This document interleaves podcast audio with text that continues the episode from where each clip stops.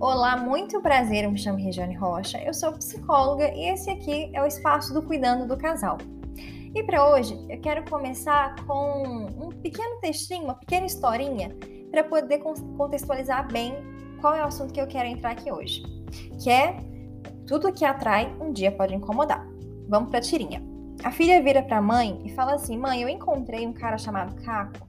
Ele é tão engraçado, extrovertido, e aí a mãe pergunta: é mesmo? E continua. Quando você conheceu o Ivo, você delirou com a ambição dele. Quando você acabou com ele, você o chamou de workaholic egoísta. Quando você conheceu o Zé, você falava sobre sua sensibilidade. Quando vocês acabaram, você me disse que ele era um covarde. Quando você encontrou o Alê, você transbordava com o espírito livre dele. Quando você acabou, daí ele era um imaturo sem rumo. Por que eu deveria acreditar que o senhor engraçado e extrovertido não vai se tornar o senhor espalhafatoso e desagradável? Vamos pegar essa tirinha, essa historinha e avaliar isso.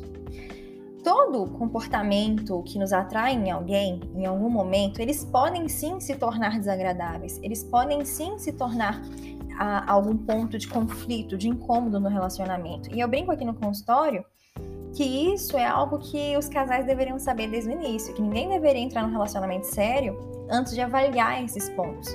Porque isso realmente pode trazer tanto conflito que pode chegar a levar a relação ao final, né? O casal pode não dar conta de, de sustentar esse relacionamento.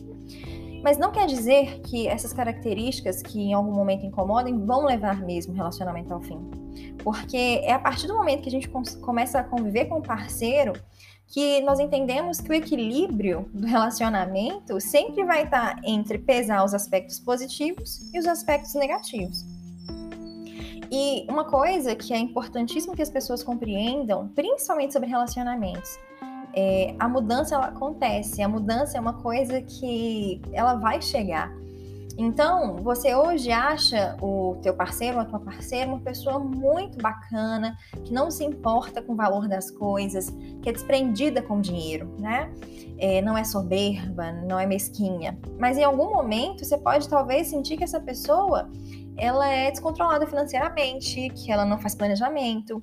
Então tá vendo como características que são positivas em algum momento elas podem soar para você aos seus olhos como algo incômodo, como algo ruim?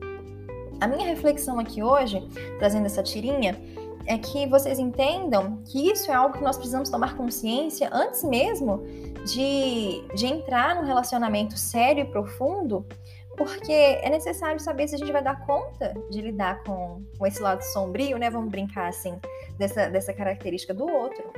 Às vezes nós não vamos dar conta disso. Às vezes é, é essas características não vão de encontro aos nossos valores e faz com que o relacionamento seja insustentável. Então, para hoje, eu gostaria de trazer esse pensamento. Tudo que é bom, em algum momento, pode ser incômodo. Tudo que é bom, em algum momento, pode trazer prejuízo.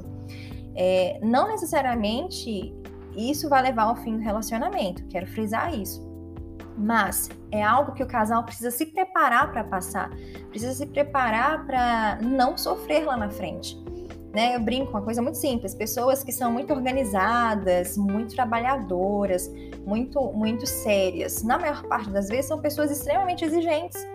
E isso lá na frente se torna incômodo. Poxa, é uma coisa muito legal de ter alguém? É. Mas talvez, identificando isso no início do relacionamento, o casal consegue trabalhar numa terapia de casal ou na terapia individual características que, por mais positivas que sejam, também tem um lado, né, como eu brinquei, sombrio. É, então é isso, pessoal. Para hoje, eu gostaria realmente de deixar essa reflexão e, e peço também que vocês avaliem, né? Quem ficou até aqui, tentem refletir aí sobre as características de vocês, as características que atraem o outro, né? Que o outro realmente olham para olham para você e pensam assim, nossa, mas que pessoa legal por isso. E qual que é o lado ruim que tem nisso? Qual que é a característica negativa que você tem que possivelmente está vinculado a isso? Autoconhecimento é tudo no relacionamento, ok? Muito obrigada quem ficou até aqui. A gente se vê na próxima sexta. Pode seguir no YouTube, pode seguir também no Instagram e o arroba Psicuidando do Casal. Todas as minhas redes são arroba Psicuidando do Casal. E a gente se vê na próxima semana. Muito obrigada e tchau, tchau!